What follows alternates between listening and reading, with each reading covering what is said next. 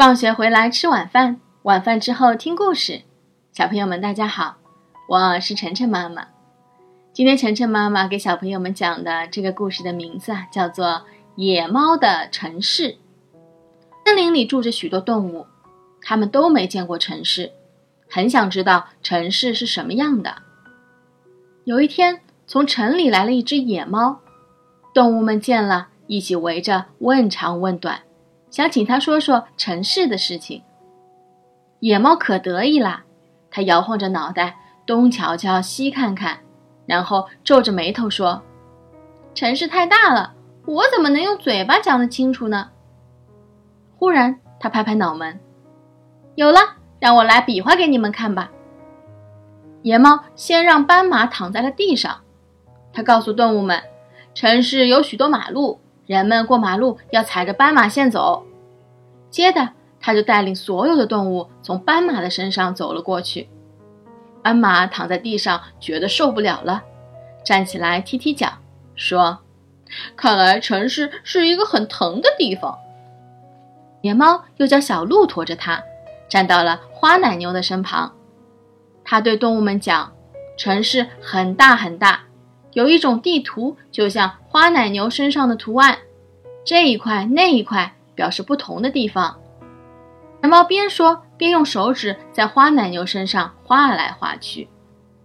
花奶牛忍不住呵呵呵的笑着躲开它，说：“看来城市是一个很痒的地方。”野猫想了一想，又拍拍脑门说：“了，城市还有一个很特别的地方。”城市里的爸爸都喜欢坐在抽水马桶上看报纸。为了说明这点，他让大河马张开嘴巴当抽水马桶，自己坐在上面，又拉开小雾鼠的两只手，装出读报纸的样子。森林里的小动物们看得目瞪口呆，谁也说不出话来。正在这时，大河马闻到了一点不好闻的味儿，他打了个喷嚏。把野猫给扔了出去，哎呦！野猫刚落地，就听见小鼯鼠轻轻的咕哝：“看来城市是个没修的地方。”野猫讲的城市没人要听了，森林里的动物都不喜欢野猫的城市。有一天，一辆城里来的汽车开进了森林，车上下来了许多小朋友，动物们远远地望着他们，都在想一件事。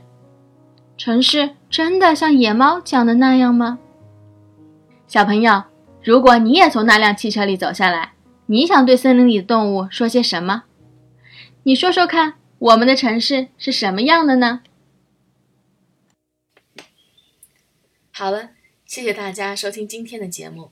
每周一到周五晚上七点，晨晨妈妈准时来给大家讲故事，请订阅晨晨妈妈在喜马拉雅的频道。或者关注晨晨妈妈的公众号“上海 Nice Story”，也就是上海人加故事的英文单词组合。